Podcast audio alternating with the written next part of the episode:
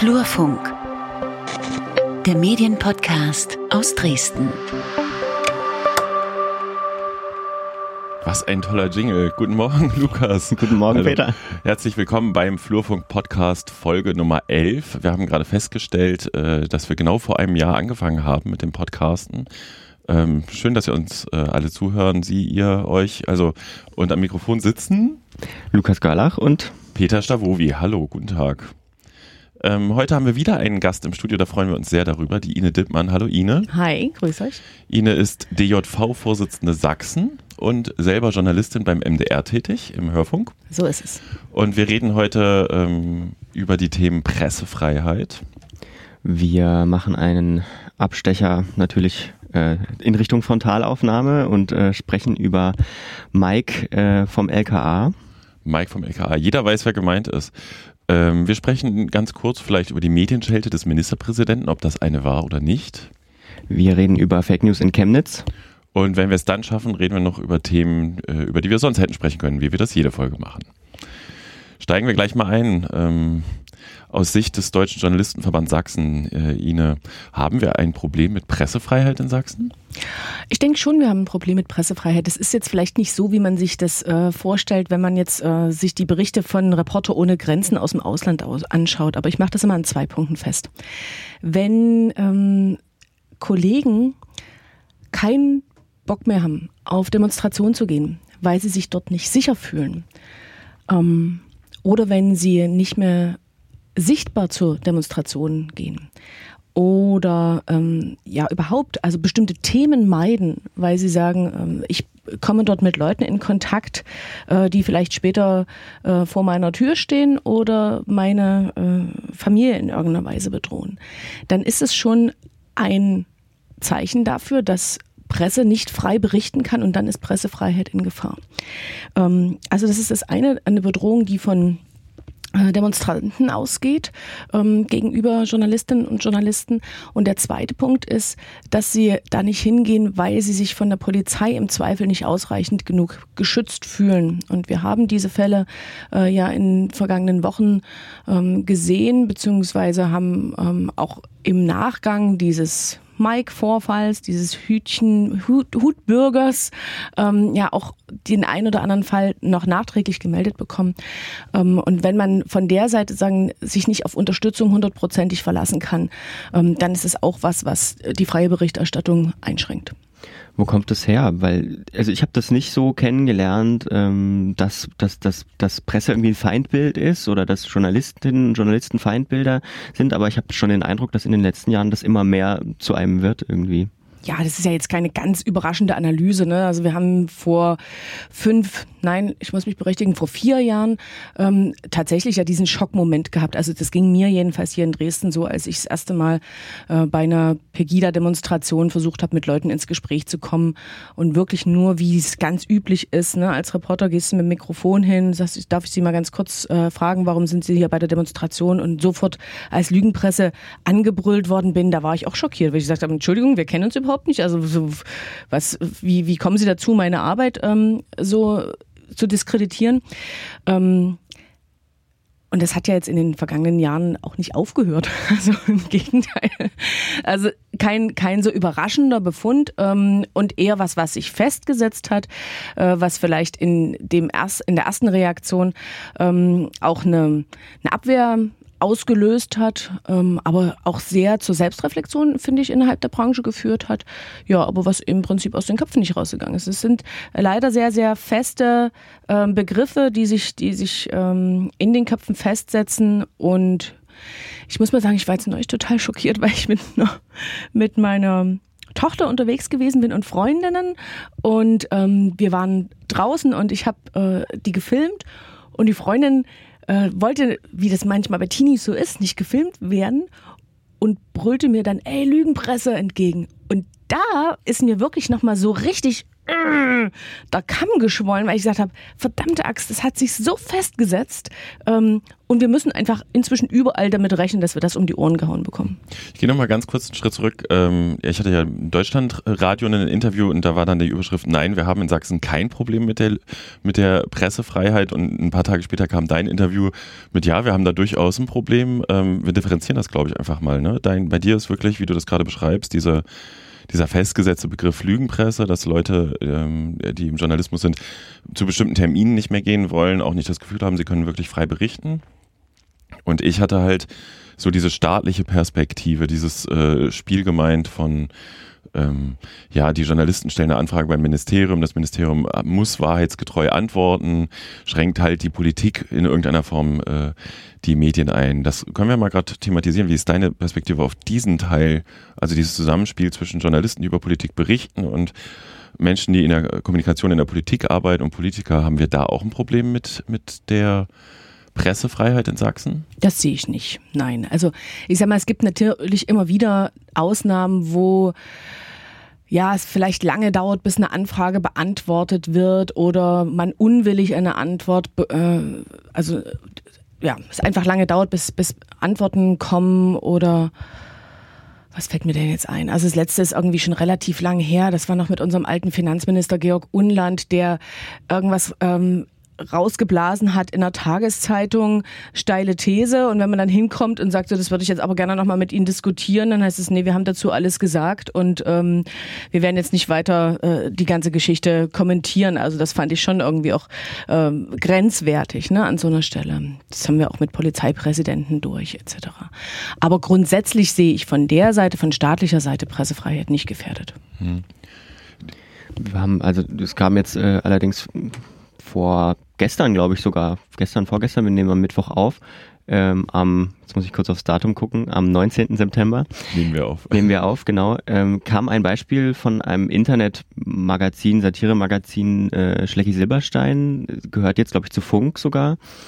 Ähm, die haben einen Clip gedreht über Chemnitz. Ähm, ich kenne die Geschichte, ja. ja. Und äh, da hat ein AfD-Abgeordneter aus Berlin äh, sag ich mal, einen der Macher besucht zu Hause. Ähm, ist es in Ansätzen trotzdem vielleicht so, dass es, äh, dass es in eine gefährliche Richtung geht, auch von staatlicher Seite? Also da muss man ähm, nur ganz klein wenig differenzieren, aber vielleicht doch, äh, um, um da sauber zu bleiben. Also die Geschichte ist ja die, dass Schlecki Silberstein einen äh, Satirebeitrag gedreht hat. Ähm, er ist ja Regisseur, wenn ich äh, das richtig, äh, also er versteht sich als Künstler, sagen wir mal so. Ne?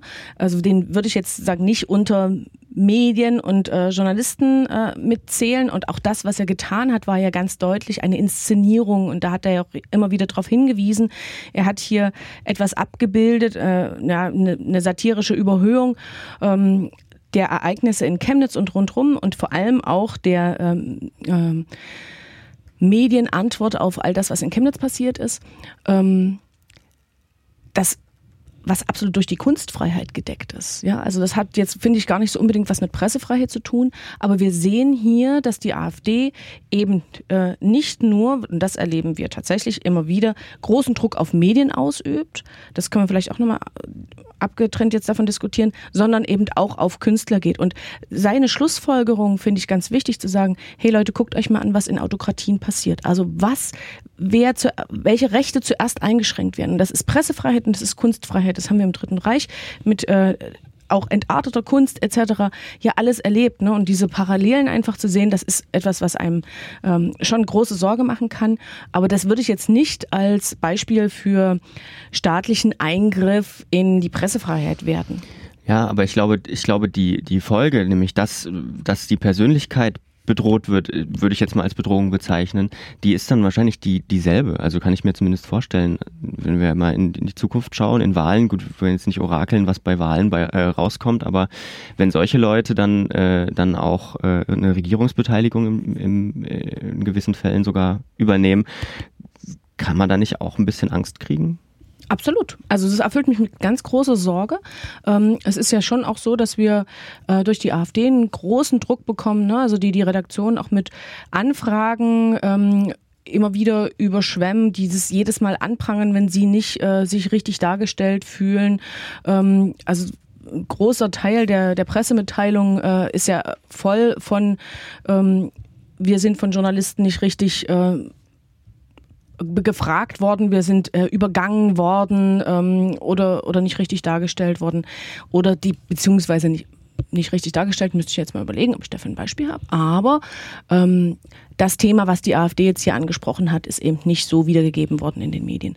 Ähm, und diesen Druck, den wir da auf die, auf die Presse ähm, verspüren, das greift zum Teil schon auch in unsere freie Berichterstattung ein, weil es ist letztlich auch Journalisten überlassen, welche Themen sie sich äh, suchen, welche Interviewpartner sie sich suchen. Und da versucht die AfD auch schon massiv Druck auszuüben. Und eben in diesem Fall des äh, Künstlers ist es eben ganz genauso. Mhm. Ohne zu viel Werbung machen zu wollen, im nächsten Funkturm ist übrigens eine ziemlich große Geschichte darüber, was äh, passieren würde, wenn eine rechtspopulistische Partei in Deutschland die Macht übernehmen würde, welche Schritte zuerst eingeleitet würden. Eine ganz schöne, feine Liste und der erste Block beschäftigt sich nur mit Medien.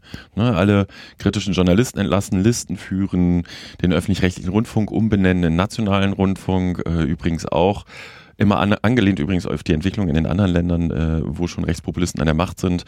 Äh, die GEZ wird dann gar nicht abgeschafft, sondern die wird sogar teurer laut der These. Ähm, und das ist ganz, ganz aufgedrieselt und das kann einem wirklich Angst machen. Aber äh, da will ich gleich mal rein. Ähm, ich habe mit so vielen Menschen gesprochen, die würden jetzt einfach sagen, ja, es ist jetzt überraschend, dass Journalisten auf einmal als Lügenpresse angefeindet werden, dass Medien ein Feindbild sind. Ich weiß nicht, wie viele Leute ich in den letzten Wochen getroffen habe, die gesagt haben, ja, die Medien sind ja auch ein bisschen selber schuld, oder? Erstmal, das ist jetzt nicht überraschend. Wie gesagt, das haben wir irgendwie seit vier Jahren. Ne? Das ist nicht so ganz ähm, und äh, ganz neu. Ähm, und sind die Medien selbst schuld, ist natürlich immer ähm, ja eine Sache, mit der wir uns auch auseinandersetzen. Ich habe es vorhin schon ganz kurz gesagt. Die Selbstreflexion der Branche, die läuft seit, ich setze mal spät an, Anfang 2015. Ja, also eine, eine ganz intensive Auseinandersetzung. Und wir merken doch auch in den Medien ein Verrutschen ähm, weg von, wie soll ich denn sagen, ähm, also ein, ein stärkeres, äh, ein stärkeres Wahrnehmen äh, auch und Abbilden auch der Position, die vielleicht vor vier, fünf Jahren noch nicht so diskutiert worden wären, also eher rechts der Mitte. Ähm, auch ein stärkeres Verteidigen solcher Positionen ist zumindest meine Wahrnehmung. Ich kann das jetzt nicht empirisch belegen, aber das ist äh, so mein Eindruck. Ähm, auch was sozusagen die Medien Branche in sich anbelangt. Also wir haben ja jetzt zum Beispiel diese ähm, Auseinandersetzung rund um die Angriffe auf Journalisten in Chemnitz gehabt, ähm, als Jan Fleischhauer den äh, Journalisten in Sachsen bescheinigte, sie seien zimperlich. Ich weiß nicht, ob das das Wort war, was er gewählt hat, aber es ging in die Richtung, so nach dem Motto, habt euch nicht so. Ähm, das ist schon ähm, ausgeprägter als früher, aber du willst darauf hinaus, ob wir nicht irgendwie selber ja, uns ein bisschen an der Nase fassen müssen und irgendwie was falsch gemacht ich, haben. Ich bringe dir ein Beispiel. Ich hab, äh, wir hatten in Chemnitz Auslöser der ganzen Geschichte wirklich in diesen ganzen Diskussionen, vor allen Dingen auch zum Beispiel über das Thema Hetzjagd, ja völlig untergeht, ist ja tatsächlich ein Mord oder ein Totschlag. Ja. Ne? Totschlag, so. Na, wissen wir auch noch, ja, ja. Mutmaßlich. Ein mutmaßlich. Es war ein genau. Tötungsverbrechen. So, ein Tötungsverbrechen. Ähm, jetzt gehen die Leute auf die Straße da sind, glaube ich, viele Menschen sehr erschrocken darüber, mit wem man da so auf die Straße geht, um zu demonstrieren. Äh, das ist mal auch ein Themenaspekt. Aber die, ähm, also was kam gestern in den Meldungen, das hatte ich dann bei einem Bekannten, bei dem ich es wirklich nicht erwartet habe, bei Facebook. Ich kann diese Messerberichterstattung nicht mehr ertragen im Sinne von, die Ausländer meucheln uns jetzt alle ab, weil es in Polis, glaube ich, eine Stecherei gab am Samstagabend, zwei Betrunkene, einer davon war halt fremdländischer Herkunft. Und dann habe ich drunter geschrieben, oh, ich ertrage diese mangelnde Medienkompetenz nicht. Es ist doch klar, dass wenn ein Messervorfall da ist, dass weitere Messervorfälle auf einmal mehr Thema sind als früher. Das ist wie bei Busunfällen. Hm. Wenn ein Busunglück ist, hört man auf einmal überall von Busunglücken auf der ganzen Welt. Die passieren aber einfach tagtäglich. Und auch Messerstechereien im Suff in, ich sag mal, Stadtteilen, die nicht so bildungselite-mäßig durchsetzt sind, sind ja tatsächlich wahrscheinlich doch eher Alltag. Und plötz plötzlich gehen die Medien wieder drauf und schreiben, ah, siehst du, eine Messerstecherei, es gab eine Verletzung am Arm. Und der Kollege regt sich halt darüber auf, verflucht diese ganzen Messerstecher auf einmal im Land. So, und da muss man doch sagen, wenn die Medien dann jetzt auf einmal den Fokus auf sogar schon einen Ritze am Arm, was sie die Wochen davor nicht gemacht ja. haben, Und ein anderes Beispiel, Mars-Shootings in den USA. Es gibt jeden Tag ein Mars-Shooting in den USA, wo mehr als fünf Leute sterben. Jeden Tag. Und es werden aber nur die Großen thematisiert. So, das ist doch eine Verfehlung der Medien, sage ich jetzt einfach mal. Es ist nicht schön, aber es ist ein bekanntes Prozedere. Uns ist es bekannt. Ne? Ja. Also ich habe es Ja. in den Vorträgen auch immer mit drin. Das ist Genau. ein klassisches Medienverfahren, das muss man wissen, aber Ja. die Leute draußen wissen das nicht. Und das ist die Frage. Und da ist natürlich die Verantwortung der Medien besonders groß, ähm, in dieser aufgeheizten Zeit auch trotzdem noch einen kühlen Kopf zu bewahren und abzuwägen, äh, was thematisiere ich und wie. Ähm, wir können auch wirklich bei Chemnitz nochmal zurück auf den Ursprung gehen. Ja, also wie kam es denn eigentlich dazu, dass am Sonntagnachmittag ähm, sowohl die AfD als dann auch äh, diese unangemeldete Pro-Chemnitz-Demonstration stattgefunden hat?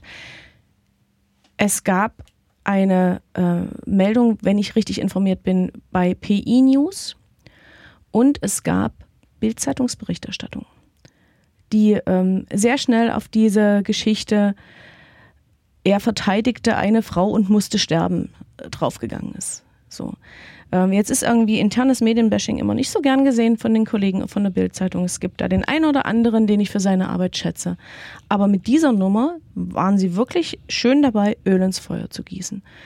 Ähm, und natürlich müssen wir uns an dieser Stelle an die Nase fassen und sagen, hey Leute, wir haben eine große Verantwortung gerade in dieser Zeit. Das haben wir nun auch an Chemnitz nochmal ganz ordentlich vor Augen geführt bekommen, ähm, wie Leute sich auch da inzwischen mobilisieren lassen. Auch eine Sache, die ich vor ein paar Jahren nicht hätte äh, für möglich gehalten, wo irgendwie es eher schwierig erschien, Leute jemals wieder so auf die Straße zu bekommen. Aber jetzt äh, laufen sie zum Teil Leuten hinterher, Parolen hinterher, denen sie sehr unreflektiert ähm, folgen, wo ich mir schon noch ein bisschen Sorge mache und wo unsere Verantwortung aber noch stärker wächst, einfach sehr sorgfältig zu, äh, zu berichten.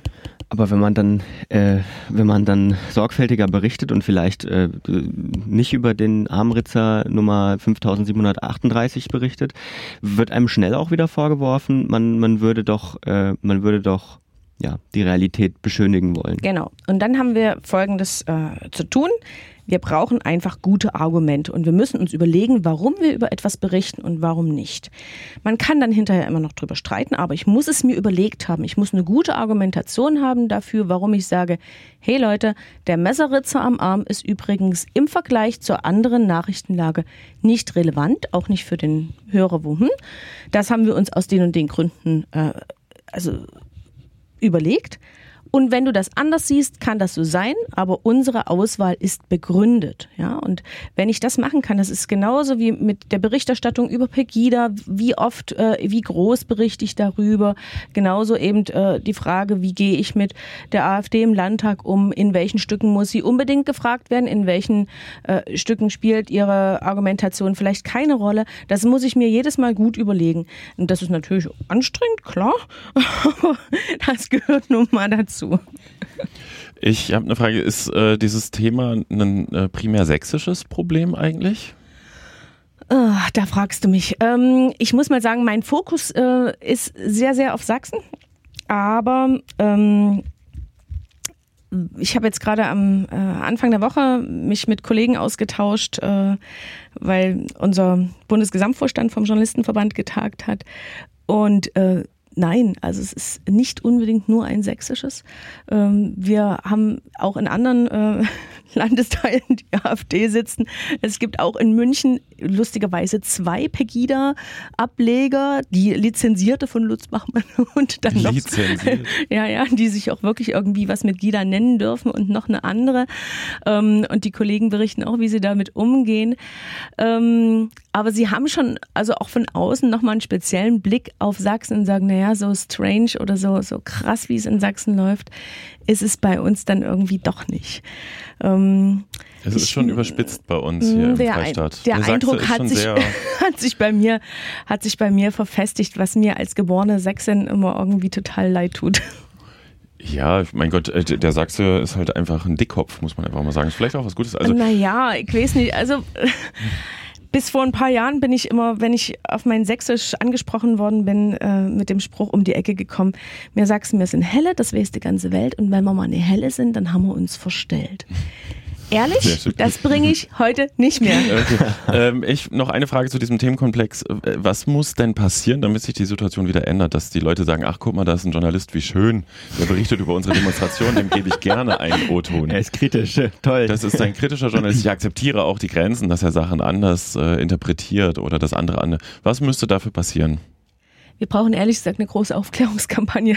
Also wenn ich Über da, Medien. Wir brauchen äh, eine wirklich äh, wesentlich stärkere Information darüber, erstens, wie Medien arbeiten, aber das machen wir ja auch schon seit vier Jahren. Es ist übrigens auch ein Reflex beziehungsweise eine Konsequenz aus dieser ganzen Lügenpressedebatte, die wir seit vier Jahren äh, führen.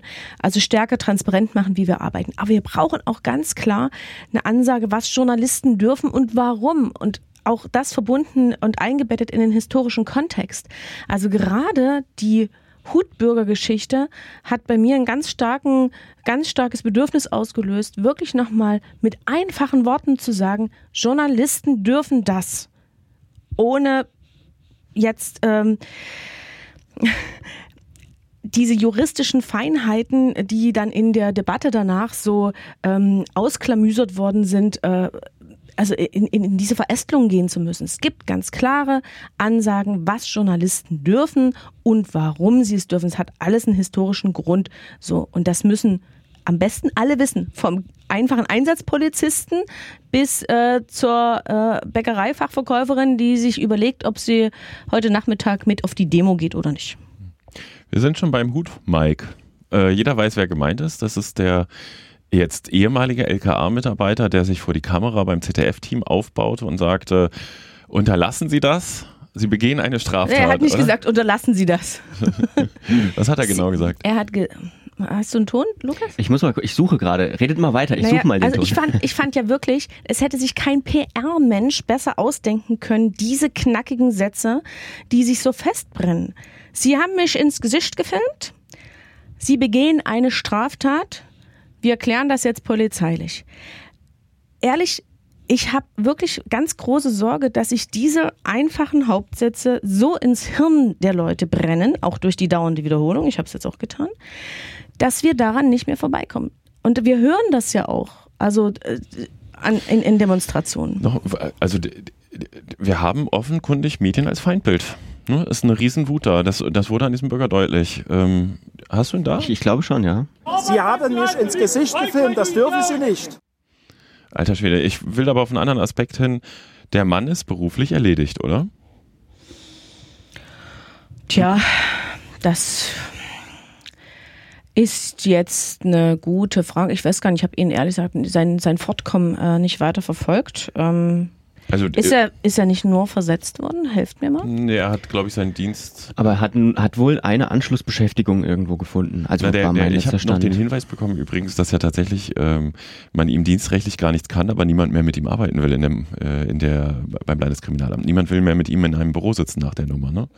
Ähm, das ist der eine Aspekt. Der andere Aspekt ist tatsächlich, ähm, wir hatten das am Montag ähm, war der war ein Termin ja mit, mit Innenminister, mit Justizminister und Pro-Chemnitz-Vertreter in Chemnitz, wo halt dann phasenweise Kameras und Mikrofone bitte ausgeschaltet werden sollten. Also bitte an die Presse ähm, nicht weiter zu filmen. Und ich habe viele Bürgerversammlungen auch erlebt, es gab auch die Situation, ich glaube in Chemnitz, äh, in die freie Presse, nicht in Chemnitz direkt, hat sich bei einem Bürgermeister dann wieder in die Versammlung nachträglich reingeklagt, wo die Presse ausgesperrt wurde in die Bürgerversammlung. Die Bürger haben tatsächlich Angst, medial mit einem O-Ton, so wie wir es gerade auch gemacht haben, immer wieder hochgekocht zu werden.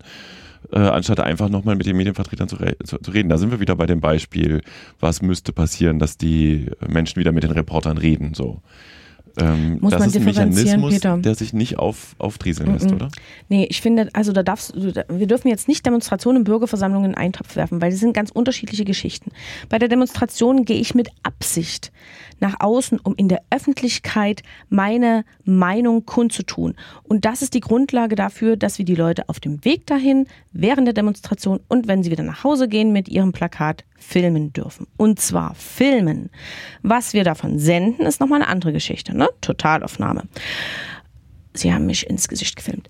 Also, das, das ist die eine Geschichte. Das ist das Demonstrationsgeschehen.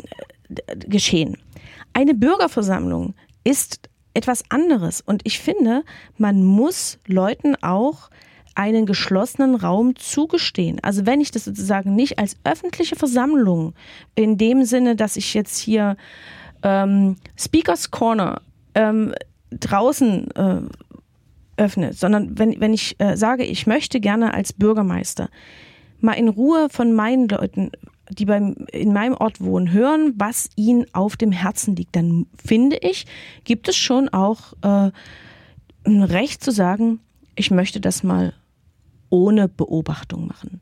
Denn ich hatte auch in Chemnitz beim Sachsengespräch, wo ich auch als Reporterin unterwegs war, das Gefühl, bestimmte Leute äußern sich nicht öffentlich, weil die Kameras die ganze Zeit dabei gewesen sind. Das waren aber nicht die Pro-Chemnitz-Leute, sondern das waren eher die Leute, die vielleicht pro Asyl gesprochen hätten. Ähm, das hat dann auch immer ein bisschen so mit Mehrheitsverhältnissen zu tun. Das kennst du bestimmt aus den Bürgergesprächen auch. Und ähm, die andere Geschichte ist auch für die Medien gibt es eine Inszenierung. Also all die Buhrufe, die die Bürgermeisterin, äh, die zum Teil äh, die Oberbürgermeisterin Barbara Ludwig oder auch der Ministerpräsident bekommen haben, ich kann das nicht, also es ist nur so eine Vermutung, ne, dass das auch ähm, äh, bewusst gemacht worden ist, so wie es Klaköre im Landtag gibt, ähm, die dafür sorgen, dass an einer bestimmten Stelle es viel Applaus für jemanden gibt, weil die Kameras dabei sind, kann ich mir sowas auch in den Bürgerversammlungen äh, vorstellen. Und ich würde das jetzt noch nicht als Beispiel dafür sehen, dass man ähm, ja, äh, Pressefreiheit einschränkt, weil sie eben bei Bürgerversammlungen nicht dabei sein, äh, sind. Und meistens schafft man es, auch wenn man viele, also mehr Absagen als früher bekommt, am Rand von solchen Bürgerversammlungen, sowohl vorher als auch nachher mit Leuten ins Gespräch zu kommen. Ist wieder die Frage der ver verantwortungsvollen Umgangs des Journalisten mit der Situation. Äh, de facto ist auch äh, da gewesen, dass Bürgermeister wirklich schlicht nicht wussten, dass sie die Presse eigentlich nicht ausschließen dürfen, ne, rein rechtlich, sondern äh, darum bitten können und die Journalisten kommen der Sache aus meiner Erfahrung auch übrigens immer gewöhnlich nach. Ja klar, dann schalten wir jetzt mal ab und man darf sich aber nicht des Raumes verweisen zum Beispiel. Auch das ist äh, durchaus Bürgermeistern im Freistaat Sachsen nicht unbedingt immer bewusst. Die Frage ist, äh, wir waren bei Mike und ähm, dieser Mechanismus, dass jemand, der sich so äh, ne, ausdrücklich vor der Kamera zeigt und dadurch dann wirklich selbst auch zum Thema wird und das lässt sich dann auch aus Journalistensicht ähm, in dem Fall ja kaum vermeiden. Man kann ihn ja nicht an der Stelle schon nicht mehr vor sich selber schützen. Ähm, das ist auch ein Mechanismus, der sich nicht auflösen lassen wird, oder? Dass Menschen medial für eine Äußerung hingerichtet werden, ohne, was habe ich gestern gelesen, bewertet denn beim Verfassungsschutzpräsidenten Maaßen jetzt heute noch jemand, welche Leistung er eigentlich im Kampf gegen den Terrorismus gebracht hat? Oder wird er nur noch an seinen Aussagen gemessen und also jetzt im schlimmsten Fall auch noch nach oben befördert, also weggeschafft? Das ist ein Mechanismus in der Demokratie, der sich nicht auflösen lässt, oder? Naja, ich weiß nicht, ich habe diese, diese, diese, diese Mike-Diskussion am Anfang ähm, durchaus als sehr, sehr differenziert wahrgenommen. Also ähm, zumindest was, was ich so am Anfang gelesen habe.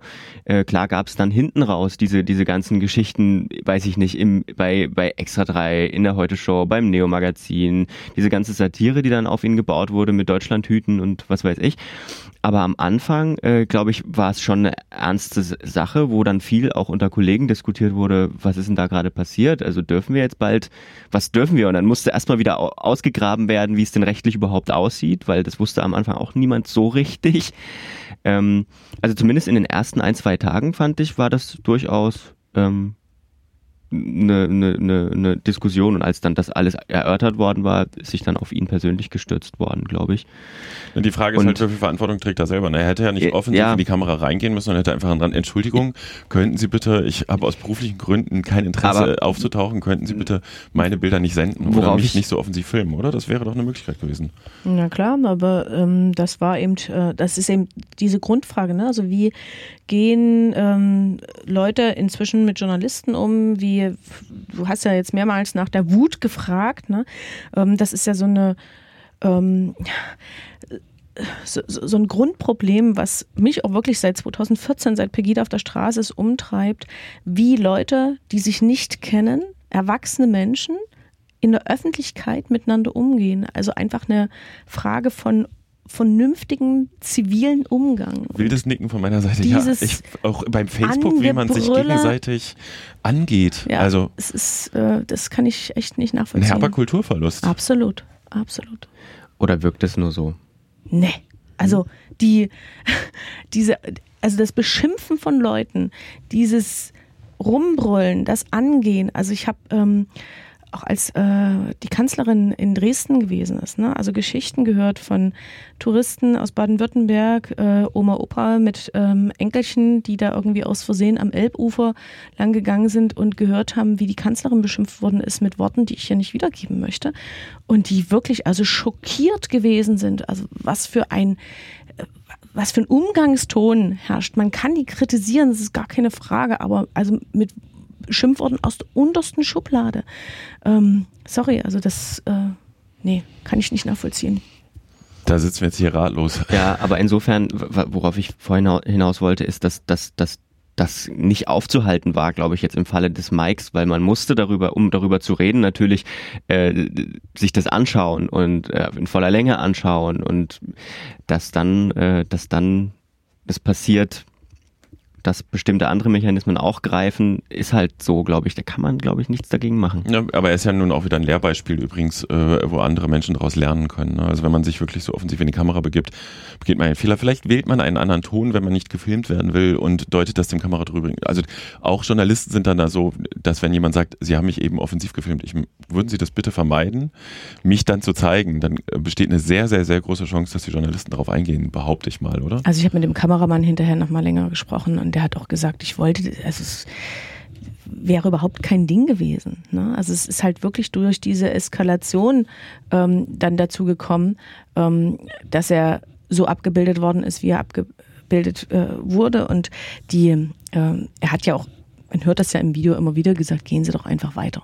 Und er ist wirklich ruhig geblieben. Er hat auch gesagt, er hat weder äh, hier irgendwie Sympathie, äh, Sympathien für die eine oder andere Seite. Ist eigentlich eher ein ruhiger Kollege wäre überhaupt kein Ding gewesen. Von daher an alle Demonstranten da draußen. ähm, mit Journalisten kann man reden und wenn man vernünftig mit ihnen spricht, dann äh, kann man bei solchen Sachen äh, durchaus deeskalierend wirken. Damit wären wir schon beim nächsten Thema eigentlich nahtlos, oder? Medienschelte des Ministerpräsidenten. Deeskalieren, nicht? ähm, wollen wir vielleicht, äh, es geht um die Regierungserklärung nach Chemnitz, wollen wir vielleicht erstmal kurz reinhören, äh, damit wir alle auf dem gleichen Stand sind. Ja, Regierungserklärung im Landtag, die der genau. Ministerpräsident abgegeben hat nach den Vorfällen. Und es verwundert nicht, dass diejenigen, die sehr nah dran sind an den Geschehnissen, die aus Chemnitz kommen, besonders objektiv und konkret darüber berichten. Aber was verwundert, und was aus meiner Sicht auch nicht in Ordnung ist, ist, dass diejenigen, die besonders weit weg waren, ein besonders pauschales, hartes und oft falsches Urteil über diese Stadt treffen, meine Damen und Herren. Und so können wir heute sagen, dass auch dadurch, dass verantwortliche Journalisten, die vor Ort gewesen sind, die auch als Lügenpresse beschimpft worden sind, weswegen ich auch ganz deutlich mich dagegen verwehre und diesem Begriff entgegentrete, dass durch diese Berichterstattung und durch unser gemeinsames Agieren klar ist, es gab keinen Mob, es gab keine Hetzjagd, es gab kein Pogrom in Chemnitz. Das sind Worte, die das, was dort passiert sind, nicht richtig beschreiben. Und es ist auch notwendig, dass man das in dieser Regierungserklärung genau so sagt. Ich habe in beiden Fällen den Applaus ein bisschen eingekürzt, damit sich besser hören lässt. Es ist ein bearbeiteter O-Ton, so, so. Okay. Ja, wie bewerten wir das? Ähm, er hat ja die Medien auch vor dem Lügepresserufen gewarnt, aber er hat sich auch sehr klar, ne, nicht gewarnt, sondern geschützt und, und er hat sich aber auch klar gegen eine Pauschalisierung ausgesprochen. Ähm, jetzt würde ich mal sagen, aus der Beobachtung der Politik, äh, es ist nie klug, sich mit Medien anzulegen, oder?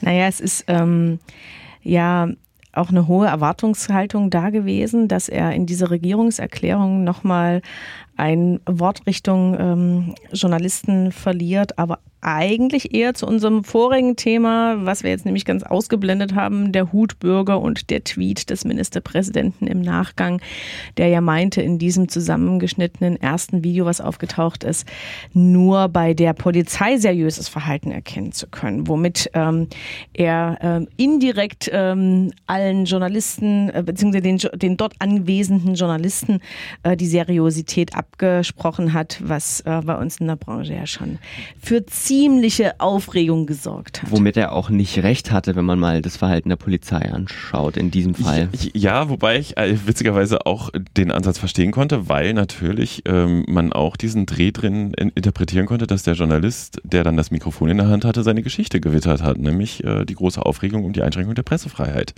Ich glaube, das war in diesem Tweet auch enthalten. Fakt ist aber, ähm, es war nicht nur das seriöse Verhalten. Äh, die Frage ist also, auch, was ist daran unseriös, wenn der Journalist seine Geschichte wit äh, wittert? Ne? Also ich habe hinterher auch äh, nochmal getwittert, weil das äh, ja weiterging äh, von wegen, es ist nur eine Sommerposse gewesen, ähm, dass ich das also überhaupt nicht nachvollziehen kann, dass jemand, äh, der in so einem wichtigen verantwortlichen Posten ist, nicht sieht, dass es da einen Journalisten einen gibt, der seine Rechte kennt und dafür kämpft und dafür einsteht und die auch gegenüber der Polizei verteidigt. Ich finde eigentlich, dass es ähm, gerade anerkennenswert ist. Ne? Also, dass wir ja in der Demokratie nicht irgendwie äh, hier zum Ja sagen und Abnicken äh, verurteilt sind, sondern dass wir als mündige Bürger unsere Rechte kennen und die vertreten und einfordern, auch äh, gegenüber von Polizisten. Aber okay.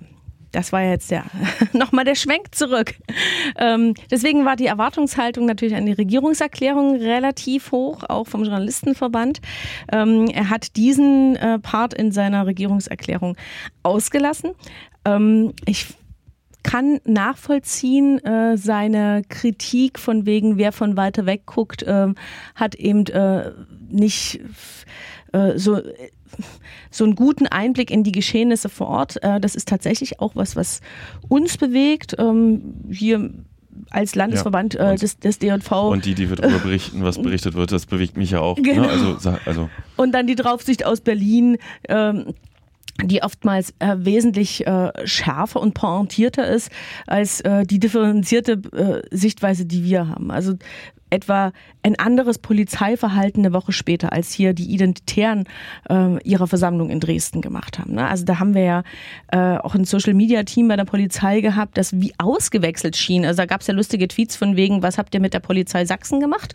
Äh, weil die plötzlich so ganz anders, äh, also klare Ansagen gemacht haben gegen, äh, gegen Trolle, äh, schnell da waren, als äh, Journalisten ähm, in bedrohliche Situationen gekommen sind und, und das offensiv kommuniziert haben.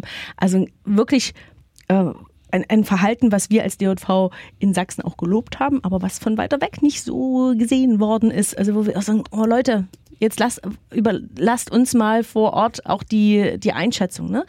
Also diesen Move von Kretschmer in seiner Regierungserklärung kann ich total gut nachvollziehen.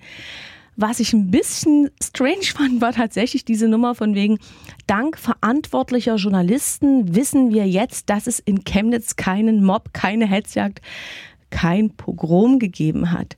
Puh da habe ich schon also im Landtag schwer durchatmen müssen, weil ich dachte, äh, Moment mal, also ja, es gab die freie Presse in Chemnitz, die gesagt hat, äh, aus unserer Sicht äh, äh war es keine Hetzjagd. Ne?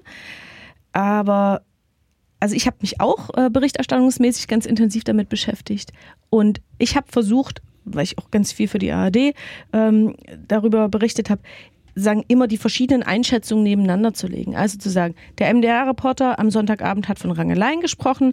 Ähm, wir haben aber auch, äh, wir haben äh, äh, die Videos im Netz, die zeigen, wie Menschen gejagt und verfolgt werden. Und es gibt auch Stimmen im Netz, die sprechen von einer pogromartigen Stimmung in der Stadt. Das Blöde ist, wir fordern dauernd Differenzierung, aber bei den Leuten bleibt trotzdem bloß Mob, Pogrom und Hetzjagd hängen. Auch beim Ministerpräsidenten. Aber da, bei, also diese Hetzjagd-Diskussion, wir können sie, glaube ich, jetzt alle schon langsam auch nicht mehr hören. Was ist denn das, was dahinter liegt, hinter dieser Hetzjagd? Warum diskutieren wir über diesen einen Begriff? Da geht es doch auch wieder wirklich um die Deutung und die Interpretation der Ereignisse vor Ort und die Leute, die die Diskussion, ich sag mal, am Kochen halten oder die das für wirklich elementar jetzt nochmal zu klären, ob zum Beispiel die Kanzlerin von Hetzjagd reden darf oder nicht. Äh, die haben ja offensichtlich das Interesse, dass, dass es da einen Teil der Bevölkerung gibt, der sich nicht verstanden fühlt. Und ich finde, da kann man auch tatsächlich nochmal drüber reden. Ähm, es gab hier diese Maybrit Illner-Sendung, äh, wo dann jemand äh, im Nachgang auch schrieb, da wurde auch mal thematisiert, hätten denn die Leute, die sich über diesen Todesfall aufgeregt haben und darüber, wie sich die Innenstadt vielleicht verändert haben, hätten die denn am Sonntag, am Montag woanders demonstrieren können? Wo denn? Ne? Also worüber wurde da noch demonstriert? Und also was ist die Diskussion hinter diesem, diesem Hetzjagd-Debatten hin und her? Ne? Also es geht doch auch wieder um Deutungshoheit und was ist genau vor Ort passiert. Ich glaube, ähm, da haben sich viele Dinge überlagert. Also zum einen ähm, tatsächlich das Gefühl, wir reden jetzt hier über an, also am Thema vorbei, nämlich wir reden über die Verfolgung von Ausländern, aber dabei geht es doch darum, dass Ausländer möglicherweise einen Chemnitzer ermordet haben. Ne? Also das ist dieses Verschieben von, von äh, Gewichtung, was glaube ich, schon auch als Ablenkungsmanöver, ähm, Manöver ist zu groß gesagt, weil es so konstatiert klingt, aber ähm, als Nebelkerze von den Chemnitzern äh, verstanden worden ist. Ähm, und der Fokus ich habe auch mit vielen Leuten in Chemnitz gesprochen, eben tatsächlich auf der Sicherheitslage der Stadt eigentlich hätte liegen müssen. Also die hätten sich gewünscht, dass mhm. sehr schnell darüber gesprochen wird, was ist eigentlich in den vergangenen Jahren schiefgegangen, warum ähm, kann es eigentlich zu solchen, zu so einem Übergriff kommen, was ist in den letzten Jahren von der Politik versäumt worden. Wie hat sich die Innenstadt verändert? Genau, ne? also genau. Und ähm, das ist von dieser, von dieser Hetzjagd-Debatte äh, überlagert worden. Also von, von, von der Berichterstattung über die mögliche Hetzjagd oder über das, was am Sonntagnachmittag da in der Innenstadt stattgefunden hat. Und da fühlten sich sehr, sehr viele Leute, glaube ich, in Chemnitz missverstanden. Und ich glaube auch, dass das das äh, die Motiv äh, des Ministerpräsidenten gewesen ist, in der Regierungserklärung dort nochmal zu sagen, das ist übrigens nicht das Thema, wir müssen über was anderes reden. Ich finde, es war nicht glücklich, mhm, vor allem in seiner absoluten Aussage nicht. Also auch da hätte ich mir mehr Differenzierung gewünscht und eine Abstufung zu sagen, diese Begriffe sind in der Welt, ob es das trifft, ähm, ist eher fraglich, ähm, aber das eigentliche Problem ist das und das. Ne? Mhm, das, das, ja. Weil es ja, ist dann wieder eine furchtbar akademische Diskussion über Begrifflichkeiten geführt worden und das nervt, finde ich. Also das nervt mich. Na gut, aber öfter. da könnte man jetzt auch aus, aus Politiksicht könnte man sagen, ja, warum ist denn der Ministerpräsident jetzt auf diese drei absoluten Aussagen, äh, keine Hetzjagd, kein äh, Pogrom, ne? Also der, warum ist er darauf so, so, warum hat sich die Berichterstattung darauf fokussiert, anstatt einfach zu sagen, ähm, was sind die Themen, die die Chemnitzer bewegen? Es gab sowohl als auch. Genau, das ist übrigens auch nochmal wieder der Punkt. Wir, wir reden immer so über die Medien, aber es gab sowohl als auch, oder? Ja. Also ich kann jetzt nur über meine eigene Berichterstattung äh, sprechen. Wir haben äh, sowohl natürlich diese ganz schnelle ähm, Berichterstattung gemacht über die Stimmung in Chemnitz. Da gab es einfach auch ein sehr, sehr großes Interesse deutschlandweit, ne? also wo alle ARD-Sender, also für die ich jetzt sozusagen äh, mitgearbeitet habe, wissen wollten, wie ist die Stimmung in der Stadt, äh, was passiert da gerade. Also gab wirklich ein ganz, ganz großes Bedürfnis, da aktuell auch dran zu sein. Ähm, und ich bin dann auch in Chemnitz beim Sachsengespräch gewesen ähm, und habe mir sowohl auch vorher die Besuche, also einen Teil der Besuche des Ministerpräsidenten in der Stadt mit angeguckt und bin auf dem Sonnenberg mit Leuten ins Gespräch gekommen, die mir schon so ein bisschen ein Gefühl gegeben haben dafür, was da so unter der Oberfläche brodelt. Das ist ja genauso. Also wenn ich überwiegend aus Dresden berichte und dann nach Chemnitz komme und mal gucke, wie das jetzt so ist, kann, ich will nicht sagen, da kann auch einer aus Berlin kommen, ne? aber dieses, aha, wir tauchen jetzt mal ein in den Kosmos der Stadt, ähm, ist für einen Journalisten auch immer so ein bisschen tricky. Ne? Wir haben ja zum Glück auch ein Regionalstudio, habe viel mit den Kollegen da gesprochen, ähm, was in den letzten Jahren so passiert ist. Aber ich habe dann, ähm, nachdem die Berichterstattung auch über das Sachsengespräch vorbei war, in der Redaktion gesagt, Leute, so, jetzt haben wir sozusagen diesen aktuellen Kram abgearbeitet. Aber wir müssen nochmal zurück auf den Ausgangspunkt gehen. Ne? Und ich habe auch ein Stück drüber gemacht, wie äh, die Sicherheitslage sich in den letzten Jahren verändert hat und das Sicherheitsgefühl. Und die Zahlen, also die Fakten aus der polizeilichen Kriminalstatistik und das, was tatsächlich sagen, auf der Straße gefühlt wird, das geht total auseinander. Und ähm, mir war das total wichtig, das einfach nur mal im Stück darzustellen, ohne es zu bewerten. Und Aber das, das, das geht auseinander. Wow, wow. Ähm, ich gehe relativ häufig am Wochenende in die Dresdner Neustadt. Mhm. Ich wohne nicht weit weg.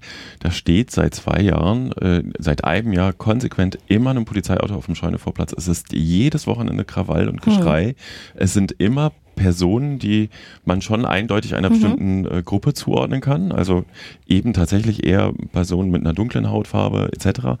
Äh, dass sich da nichts verändert haben soll ne, in der Statistik, erscheint auch mir offensichtlich sehr widersprüchlich. Genau, und darüber müssen wir reden. Und das ist die, das ist die große Herausforderung, ähm, darüber äh, berichten zu können mit den angemessenen Worten. Wir merken das selber schon. Ne? Also wie bezeichnen wir eigentlich die hm. fremdländisch wirkenden äh, People of Color? Die Raketenwissenschaftler, die äh, eingereist. Ne? So. Ja, ne? ja. Ähm, und ich glaube, das ist auch das, was die Leute so nervt. Ne? Also dass sie auch so ein bisschen nicht mehr wissen, wie können sie das eigentlich ihren Unmut ausdrücken, ohne die Nazi-Keule vor die Stirn zu bekommen?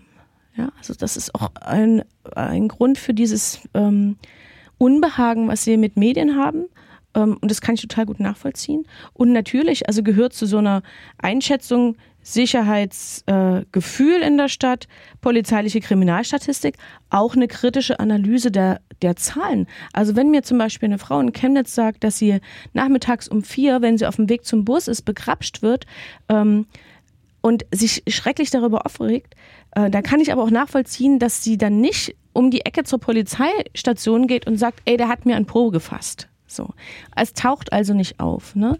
Oder Leute, die sagen, ich komme abends aus dem Theater, gehe an der roten äh, Turm, äh, äh, Turmpassage vorbei und ähm, da hängen Leute rum, die mustern mich, als ob ich der nächste Drogen äh, und gucken, ob ich der nächste Drogenkonsument und Kunde bin. Auch das findet kein Eingang in die polizeiliche Kriminalstatistik. Da ist Polizei an anderer Stelle gefordert. Das, was Barbara Ludwig jetzt macht, ne? diese Bürgerdialoge zum, äh, zur Frage Sicherheit in der Stadt ähm, und mit den Ordnungsbürgermeistern dort ähm, eine klare äh, Strategie zu fahren, wie man auf eine andere Art und Weise, ohne dass man jetzt äh, belastbare Anzeigezahlen, die steigen hat, ähm, das ähm, ja wieder einzufangen, das Thema. Und ich glaube, da hat Poliz äh, Politik äh, ein bisschen was verschlafen. Also gerade auch äh, mit der Polizeiausstattung in den äh, vergangenen Jahren. Ich meine aber auch zuletzt in den Gesprächen äh, gehört zu haben, sowohl vom Innenminister als auch vom Ministerpräsidenten, dass sie das erkannt haben. Also gerade jetzt nach der Diskussion am Montagabend. Man muss äh, zu Dresden-Neustadt auch sagen, es ist wirklich krass, wie schnell die Polizei im Moment da ist. Ne? Und es ist toll, dass sie da sind. Ne? Also die kümmern sich schon. Die sind dann schon präsent. Und wenn das in Chemnitz dann auch passiert, entsteht vielleicht auch wieder eine andere Sicherheitslage. Hier, wir, wir reden sehr lange und viel. Wir wollen noch mal ganz kurz, es gibt ja auch noch in Anführungszeichen Berichterstattung, äh, die keine solche ist. Äh, Stichwort Fake News. Ne, wir haben mehrere Beispiele, habe ich im Flurfunk dokumentiert. Als Beispiel dann geisterte ein äh, scheinbarer Zeitungsausriss als JPEG durch die Chemnitzer Profile. Eine, eine, Bekannte, die in Chemnitz früher gewohnt hat, schickte mir das dann. Meine Leute teilen das gerade alle. Die Auslandspresse ähm, äh, schimpft mit den deutschen Medien, dass sie so undifferenziert berichten. Und das war ganz schnell als Fake zu entlarven. Man googelte den angeblichen Europäischen Journalistenverband, den gibt es nicht. Äh, und bei mir tauchten dann, als ich das berichtete, Fake News. Und ich habe lange nicht eine Geschichte im Blog gehabt, die so heftig geklickt wurde. Äh, schrieb dann jemand drunter, aber das war doch eindeutig als Satire erkennbar. ne? Und äh, es ist eben äh, rein, auch wenn wir das akademisch betrachten, ist es tatsächlich keine Satire. So, ähm, aber auch da, oder das Beispiel von diesem nationalsozialistischen Rapper Chris Ares habe ich auch thematisiert, ähm, der so im Auto sitzt und ich muss es mal thematisieren, ich muss es versuchen, objektiv zu machen und eine falsche Information nach der anderen da breit äh, getreten hat. Oder noch, dass hier der Dresden-Anwalt, dessen Namen ich im Blog immer vermeide zu nennen, damit er nicht noch mehr Medien bekommt, äh, der falsche Zahlen über Vergewaltigung in Chemnitz äh, verbreitete. Ähm, Wo die Polizei dann übrigens auf Twitter gute Arbeit geleistet hat und das sofort richtig gestellt hat. Ja, also das Stichwort Fake News. Ne, die werden bewusst und offensiv gestreut, dann noch als Satire getarnt im Zweifel oder oh, ich habe aus Versehen die falsche Zahl genommen, äh, um vielleicht auch die Stimmung noch weiter anzuheizen, um meiner Partei noch weiter äh, äh, Vorrang dazu verschaffen bei der, bei der einfachen Wählermeinung. Ja, wie gehen wir damit um? Willst du dich dazu äußern, Ine, oder sollen wir noch ein bisschen reden, weil ähm, ich tatsächlich am Wochenende dann auch auf einem Barcamp war, dem OTC 18 hier in Dresden und eine Session zum Thema Fake News gehalten habe und das, was wir, haben wir für einen Funkturm jetzt auch nochmal aufgeschrieben, der Ende September erscheint, ähm, ein Kernproblem ist beim Umgang mit Fake News tatsächlich, wenn du die Fake News thematisierst und bearbeitest mit einem Faktencheck, kann es im schlimmsten Fall passieren, dass nur die Fake News hängen bleibt. Klassisches Beispiel, das wird jemandem angedichtet, der hat einen sexuellen äh, Missbrauch begangen. Selbst nach dem Freispruch werden die Leute sagen, aber das war doch der mit, diesem, mit dieser Sexgeschichte oder nicht. So, und wie gehen wir mit Fake News um? Wir haben das in dieser Session diskutiert. Einige Leute hat das sehr frustriert, dass Faktencheck nichts bringt, äh, nichts, also Faktenchecks bringen nichts, ist jetzt zu zugespitzt. Äh, sie sind ja trotzdem sinnvoll. Aber die Frage ist halt wirklich, wie gehen wir damit um? Und effektiv ist es eigentlich tatsächlich so, ja, dass man äh, nicht diesen Fake News hinterherrennen sollte, um sie, um sie aufzutrieseln. Mal als ein Thema. Ja, aber die Antwort auf, wenn wir nochmal zu deinem Beispiel kommen, kann, darauf kann doch nicht sein, okay, dann reden wir nicht drüber. Natürlich so. kann die Antwort das nicht sein, ja. Also ich finde, äh, da hatten wir ja schon vorher kurz drüber gesprochen, ich finde tatsächlich, dass man es trotzdem machen muss. Also, dass man trotzdem, wenn einem sowas auffällt, dass man das dann trotzdem richtig stellen muss. Weil am Ende ist es wahrscheinlich immer besser, wenn es irgendwo steht. Da finde ich zum Beispiel ziemlich gut, was die Tagesschau macht. Ähm, ähm, sich da Beispiele raussucht und die dann einfach mal richtig stellt und vergleicht. Heute Morgen bei ähm, der aktuellen Stück gehört, ähm, wo es äh, um, das waren jetzt keine Fake News, aber da hatte äh, Kretschmer ähm, falsche Zahlen verwendet. Ähm, im, äh, in einer Rede. Und äh, im Faktencheck wurde das dann einfach mal richtig gestellt und erklärt, warum kann man die Zahlen so nicht verwenden, wie ist statistisch, äh, wie wird das statistisch betrachtet, was hat sich in der Erhebung der Zahlen verändert, dass man die vom Vorjahr nicht mehr mit denen heute vergleichen kann. Und das ist total wichtig, weil da bleibt dann im besten Fall hängen und das ist so das, was bei mir hängen geblieben ist. Guck lieber nochmal auf die Statistik drauf, ist das wirklich vergleichbar? Und das sind, ich glaube, das ist mehr wert, als dann zu sagen, okay, nee, wir ja, war halt so. Ich habe einen spannenden Tweet gelesen, äh, die ganze Arroganz der Öffentlich-Rechtlichen wird daran kenntlich, dass ein vermeintlicher Faktenchecker der Tagesschau glaubt, es besser zu wissen als der Verfassungsschutzpräsident. Das ist das zentrale Problem äh, der Faktenchecker. Das ist richtig, es ist gut, dass es das gibt, weil du natürlich die Sachen nicht so stehen lassen darfst. Aber ähm, ich hatte mit einem, einem, Kollegen zusammen, dem Tim Czapek, der bei uns auch immer mal äh, so Recherchen macht und der sehr wissenschaftlich sehr fundiert arbeitet, äh, geschaut. Tatsächlich ist es so, ähm, ein Faktencheck funktioniert nur dann, wenn er mit maximaler Transparenz arbeitet. Wenn er nochmal erklärt, wie er zu diesem Rechercheergebnis kommt, wenn auch der Hintergrund geklärt ist. Und äh, Tims Vorschlag war dann, es müsste so eine Art White Paper geben oder so ein Kodex der Faktenchecker. Äh, was haben wir für einen Funkturm aufgeschrieben als, als Empfehlung quasi, um ähm, am Ende einen Effekt zu haben. Und da ist halt die Frage, also Ausgangslage war übrigens tatsächlich, dass wir in, äh, von Stavovi, die wir den Flurfunk betreiben, überlegt hatten, ob wir nochmal für Sachsen eine Faktenchecker-Geschichte aufsetzen. Aber sind gerade jetzt dabei, dass es vielleicht klüger wäre, ähm, das Wissen über Medienarbeit und über Fakten und Zusammenhänge von Fakten zu stärken und wie man zur Meinungsbildung kommt. Aber, aber durch diese Faktenchecks ist es doch eine tolle, tolle Möglichkeit auch zu zeigen, wie Journalisten arbeiten. Das hatten wir vorhin drüber. Man muss den Leuten erklären, wie Journalisten arbeiten. Okay, lass es uns doch am praktischen Beispiel machen. Also es, warum nicht? Ja, die, ähm, das Zitat, was du gerade gebracht hast, von wegen, es ist arrogant, zu wissen zu wollen. Also sorry, aber das ist wiederum die totale Arroganz äh, im Nichtwissen über die Arbeit äh, von Journalisten zu urteilen, also ohne zu erkennen, was sie auch äh, hineinstecken. Ich finde das übrigens ganz gut, ähm, das transparent zu machen. Ähm, habt es bestimmt gesehen, auch bei ähm, dpa lief das gestern bei Twitter, die nochmal gezeigt haben, wie sie das Video, die Videos aus Chemnitz analysiert haben, um äh, die Echtheit da festzustellen. Mit was für einem Aufwand. Ne? Also es lief auch bei uns äh, in der Rechercheredaktion beim MDR ein ganz großer ja, Aufriss, um zu gucken, also bei, anhand dieses Videos, ne?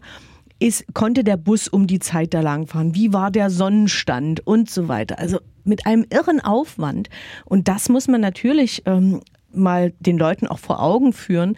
Deswegen, ja, es ist ganz klar, man kann äh, Fake News nicht so stehen lassen. Es ist natürlich wie immer äh, das Problem, dass man es verstärkt im Zweifel und die Leute doch nur hören wollen, äh, was sie möchten. Aber man darf äh, sozusagen die Menge der Leute nicht unterschätzen, die tatsächlich noch an echten Informationen ähm, interessiert sind und die vielleicht auch ganz dankbar dafür sind, dass sich jemand die Mühe macht, ähm, das richtig einzuordnen. Aber es ist tatsächlich auch eine große Herausforderung. Es macht wahnsinnig viel Arbeit.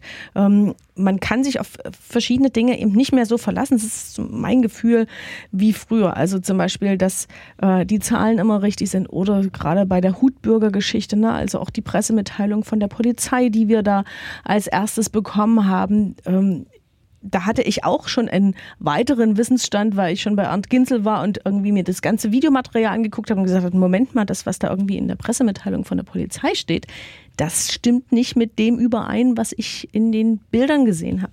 Ähm, also auch dort die ähm, vermeintlich ganz sicheren Quellen ähm, müssen wir heute nochmal und nochmal prüfen, um wahrhaftig berichten zu können. Man kann doch nicht mehr glauben, das ist ganz witzig, ich gebe ja auch häufig Seminare und ähm, ich habe einen Freund, der in der Chemiebranche PR gemacht hat und der erzählte mal von den Krisenszenarien, wenn was in der Zeitung steht, dann stimmt's, auch wenn es nicht stimmt. Und auch wenn du am nächsten Tag in der Zeitung schon am nächsten Tag die Korrektur platziert hast, stimmt's für die meisten Leute immer noch.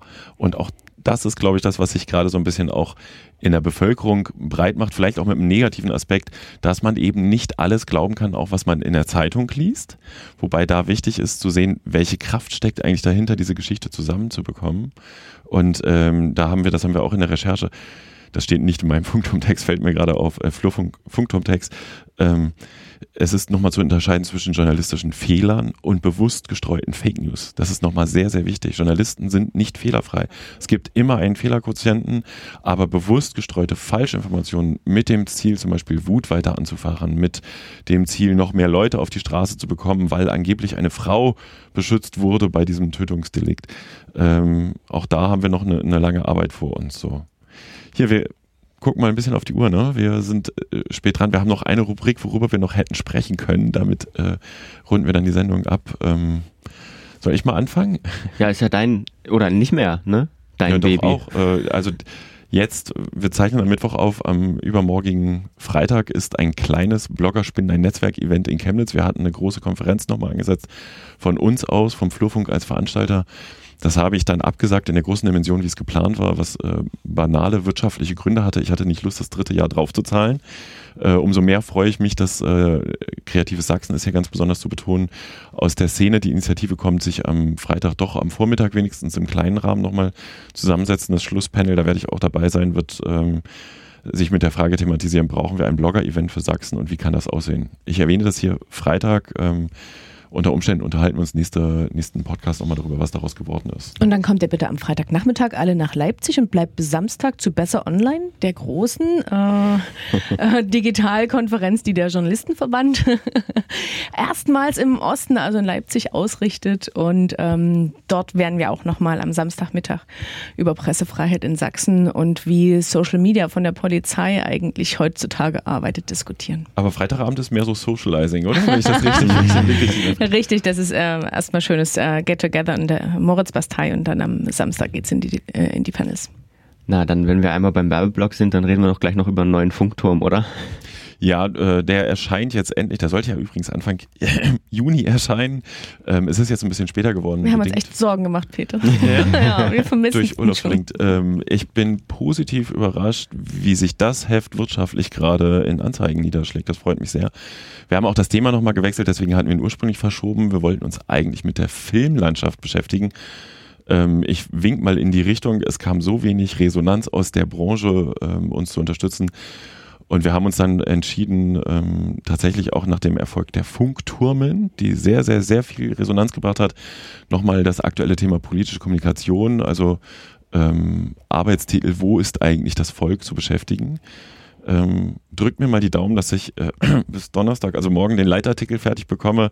Das Heft ist sehr weit fortgeschritten und sieht irre cool aus. Also alle Funkturm bestellen, die nicht beim DJV Mitglied sind, weil sie ihn dort sowieso mit ihrer Mitgliedschaft dazu genau, bekommen. DJV Sachsen und äh, Sachsen-Anhalt kriegen, die Mitglieder kriegen den Funkturm so. Reicht mit Werbeblock, oder? Ja. Äh, wir haben noch mehr Themen, über die wir ganz, hätten sprechen können. Ganz also, kurz. Wir ganz hätten, kurz. hätten über Professor Patzel sprechen können. Ähm, Hätten. Hätten. Äh, das spielt auch mit in diese Fake News-Geschichte rein, zumindest wenn man sich die Leute anschaut, mit denen er eine Petition zum Thema Hetzjagd an äh, äh, Frau Bundeskanzler, Zitat, äh, wie es hieß, äh, gerichtet hat. Ähm, da habe ich für den Flurfunk einen kleinen kurzen Artikel einen kleinen, darüber kurzen, geschrieben. langen, der übrigens auch krasse Reichweiten hatte, also sehr, sehr, sehr oft geteilt wurde. Ich glaube, 250 Retweets oder sowas hatte ich auch noch nicht so oft. Also noch nie eigentlich. Genau, und dann aber auch äh, die Huffington Post sozusagen nochmal inhaltlich auf die Gescha Gesch- Geschichte aufgegangen äh, ist und sich Pa- Patzelt dann dazu äußerte und dann kamen auch andere Professoren von der TU Dresden, die sich dazu äußerten. Also es ging äh, kurz darum, wie sich nicht nur wie sich Professor Patzelt politisch positioniert, sondern auch äh, mit wem er sich positioniert. Also das war mein Anliegen, denn es war ein offensichtlich äh, nicht ein, also offensichtlich rechtes ja, Pseudowissenschaftliches, Pseudowissenschaftliches äh, Blog. Sehr unseriöses. ähm, Blog, ja. ähm, ähm, da, mit, mit dem er zusammen eine Petition startet, mit den Personen zusammen, äh, also ich, ich war fassungslos und deswegen habe ich dann auch diesen Artikel geschrieben. Ja, Aber zur Verteidigung von Professor Patzel, ne, muss man mal sagen, er Mhm. hat ja auch mit einem offenen Brief, auf den offenen Brief bei mir im Blog, der auch krasse Reichweiten gemacht hat, das sind hier komische Wochen, äh, geantwortet, ähm, dass er sich, es ist ihm ein Rätsel, warum trotz äh, der Klärung des Kommunikationsfehlers so viel Lärm um so wenig entfaltet wird. Er hat ja eigentlich signalisiert, äh, Nein, er hat, er hat diesen Kommunikationsfehler ja nicht geklärt. Er hat, er hat, er hat sich dafür, er hat gesagt, er wusste nichts davon, dass es in dieser Grafik, die zu sehen war, ein Goebbels-Bild gab. So. das haben wir aber übrigens im Blogbeitrag gar nicht thematisiert. gehabt, Richtig, genau, weil das ist, das war der, das war jetzt aus, ist aus meiner Sicht ein Nebenkriegsschauplatz. Ähm, er hat sich nicht dazu geäußert, mit wem zusammen er da äh, eine Petition macht.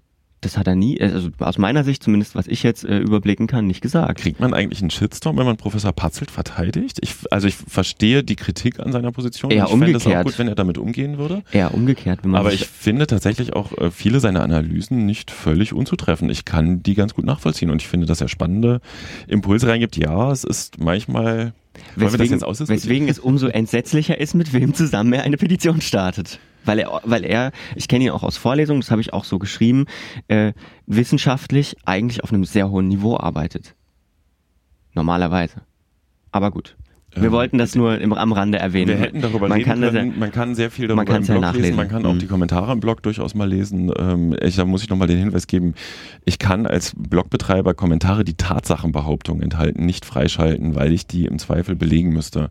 Nur nochmal an die Kommentatoren. Und äh, teilweise, ich bin positiv überrascht, welche konstruktiven Kommentare dabei sind, aber ich kann auch einen Teil einfach nicht freischalten. Und persönliche Beleidigungen schalte ich übrigens auch per se nicht frei, sondern es muss zur Sache sich beitragen. Man kann das bei uns nachlesen. Ähm, Ich freue mich übrigens auch immer über Gastbeiträge, äh, wer sich zu dem Thema äußern will. Und ich ähm, hoffe, dass die ganze Diskussion auch irgendwann wieder auf der Sachebene ankommt und gar nicht so persönlich läuft, auch von allen Beteiligten. So, worüber hätten wir noch reden können, Lukas? wir hätten reden können äh, über die Frage, ob die DNN jetzt bei der SZ gedruckt wird in Zukunft. Ach ja, so diese ganz fachlichen Branchenthemen. Ähm, das habe ich ja im Blog auch relativ lange aufgedrieselt. Ich finde es tatsächlich ein extrem spannendes Thema, weil äh, die DNN ist ja hier noch quasi als Ableger, aber trotzdem irgendwie eigenständige ähm, äh, Zeitung, äh, als Ableger der Leipziger Volkszeitung, die wiederum, zu Matzak gehört, die das Redaktionsnetzwerk Deutschland haben.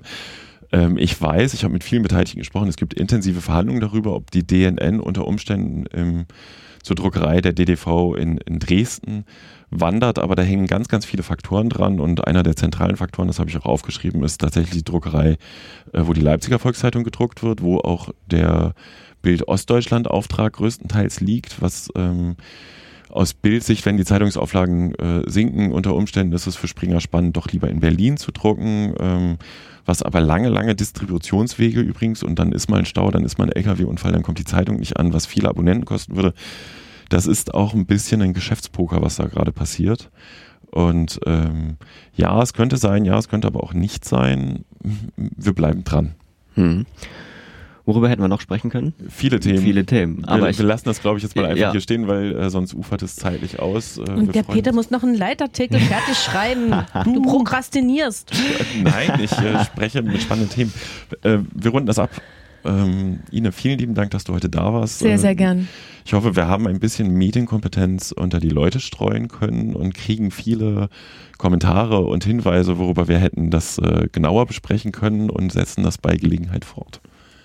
damit ist der Sommer ausreichend erörtert. Wir sind zurück aus der Sommerpause und hören uns dann im Oktober wieder zu Flurfunk Podcast Episode Nummer 12. Genau, Nummer 12. Bis dahin. Tschüss. Tschüss. Ciao.